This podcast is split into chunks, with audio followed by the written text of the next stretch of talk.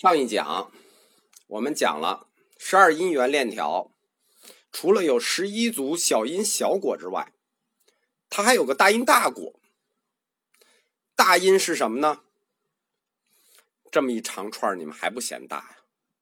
整个十二因缘就是一个大因，这一整条链就作为一个因。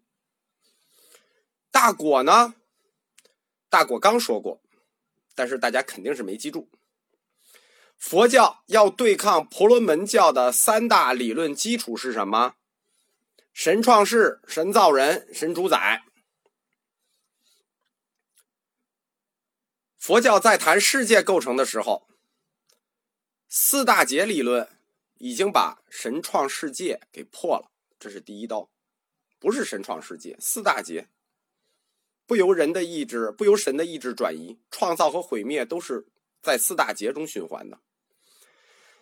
佛教在谈人的构成的时候，五蕴十二因缘说已经把神造人也给破了。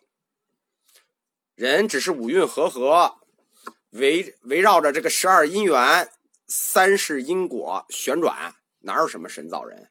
这是第二刀。第一刀破神创世。第二刀破神造人，任务没完成啊！还有第三个呀，还有神主宰啊！这把刀在哪儿呢？这就是十二因缘整个链条作为大因，要导出的那个大果，要导出刺向神主宰的那个大果，就是无常和无我。无常和无我就是一把双刃剑。要刺向神主宰这个概念，那无常和无我这两个词是怎么来的呢？它是根据十二因缘推导出来的概念，就是人的本质性规定就是无常与无我。无常和无我，它在佛教哲学概念里是两个很高的词，它们是属于三法印中的两个。就是说，十二因缘导出的无常、无我三法印，它就占了俩。关于什么叫法印呢？这段在部派佛教时期，其实我们佛教通史里是讲过的。那那几集，只要听过的，大家都知道，已经被官方删了，所以大部分同学是不知道什么叫法印概念的。所以在这里，我们重新提一下，给大家一个概念。所谓法印，印章的印啊。就是判断佛法真伪的标准，就是相当于我给公文盖个章，盖章有效，签字无效。盖过章的这个佛法就叫真佛法，没盖过章的这个佛法那就就无效吗？所以这个法印就有盖章的意思，经他认证就叫真佛法，或者说符合三法印的才叫真佛法。法印说呢，它是部派佛教。发展到大乘佛教阶段的一个产物，是创造的一个概念。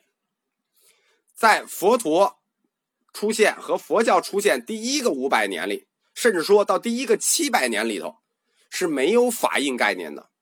就头头头半个一千年里头，大家都不知道什么叫法印。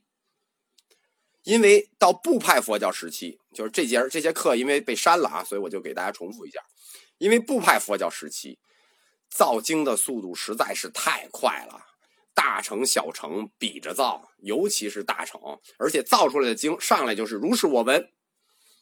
你造这么多经，哪些能用，哪些不能用，总得有个标准吧？所以就出现了法印这个概念。关于法印概念，它最早是出现在公元两百年到三百年，就是佛陀出现了大概七百年以后的事儿，是龙树菩萨对大制度论的一个意见，提出来三法印。后来其他教派，比如藏传，他又加进去一个，提出了四法印概念。这个法印概念在后来的佛教义学界影响很大。所以得到各派的普遍承认，大家就不追究说这个概念是半路来的了，就都承认了，就这样吧。再后来，法印说甚至倒着去追向了早期佛教的理论，就是根本就没法印说的时候，倒着去进行对小乘教理进行认证。那什么是三法印呢？诸行无常，第一法印；诸法无我，第二法印；涅盘寂静，第三法印。就是诸行无常，诸法无我，涅盘寂静，这就叫三法印。什么叫四法印呢？这是其他教派加上的啊，普遍认可的是三法印，也有认可四法印的。四法印是在这三法印上又加了一个叫“诸漏皆苦”，但是这个“诸漏皆苦”加在哪儿呢？它位置有区别，有的是加在最前头，就是“诸漏皆苦，诸行无常，诸法无我，涅槃寂静”；有的是加在第三个，就是“诸行无常，诸法无我，涅槃皆呃诸漏皆苦，涅槃寂静”。就是资料不同呢，位置不同，但差不多都是这意思。三法印的定义范式是这样的，就是说它是怎么定义的呢？说一切法，你如果与三法印相违，就跟三法印对不上，不符合这三条，那即使是佛陀亲口所说，也是不了义。什么说了也没用。若与三法印相契合，就是符合三法印，纵然不是佛陀亲口所说，也视为佛说。大家琢磨一下，我这这段话什么意思？这是给佛下套呢，这是为自己开创学说开路啊！佛陀一个字没留下，就是佛陀在活着的时候一个字没留下，但是他还是招了后面徒孙的道。什么叫做与法印相违？即使佛说了也是不了义呢？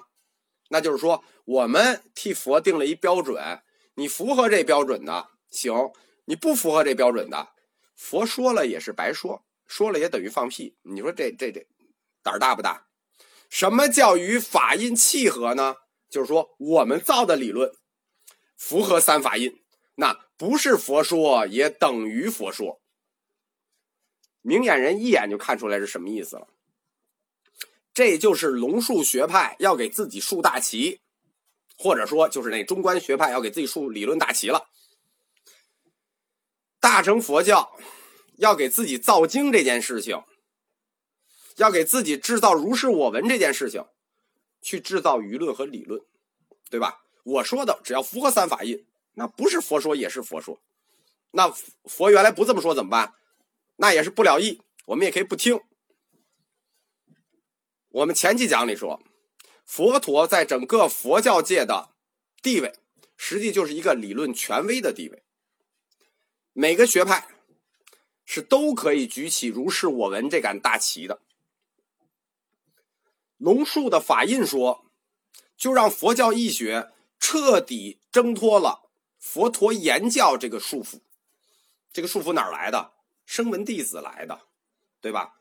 声闻弟子说这就是佛说的，得那我们没法发展了。龙树这么一干，佛说的也可以当不听。从此就开始了佛教义学的一个新纪元。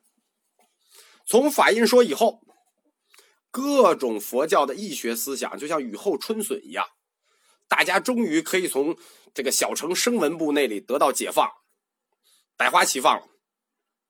而且这种宗教理论创造阶段，它不光是佛教有，如果大家对宗教史有点了解，就知道。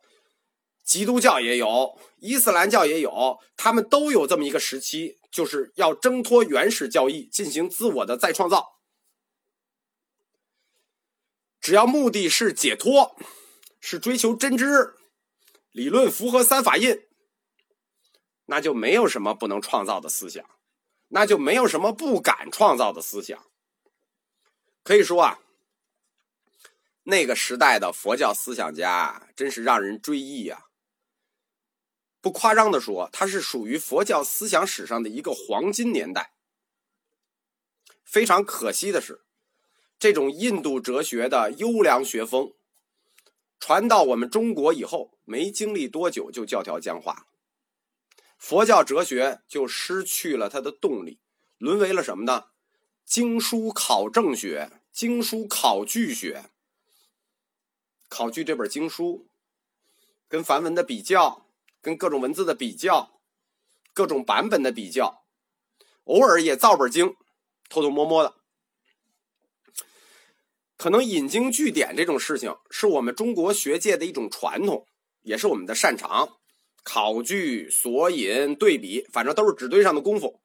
如果不如此，你就不能叫大师。而离经叛道，自己追求真理，自己寻求解脱之路，我们既没有龙树菩萨的勇气，也没有龙树菩萨的思想。可以说，妨碍中国佛教义学发展的一千年，都是这种复古的思想枷锁。直到近代，就是吕秋义先生为首的支那内学院有一批大师，在支那内学院的这批大师才重振了这种自由的学风。这个我们就扯远了，我们回来继续谈十二因缘，就法印这段，因为大家没有听过，我们补一下。那回来我们谈一下十二因缘的两大理论任务目标，就是两个法印。诸行无常是什么？诸法无我是什么？在讲这两个理论任务之前，我们要明确一个结论：这两个理论任务的结论都是完全正确的，就是诸行无常正确不正确？完全正确。诸法无我正确不正确？完全正确。但奇怪的是，推导它的过程都是错误的。就是说，佛陀提出两个。结论正确，后代佛教哲学家对这两个结论的各种解释错误，这在法律学上叫什么呢？叫做程序不正义，但是结果正义了。那么下一讲我们就来论述十二因缘的两大理论任务中的第一个：诸行无常。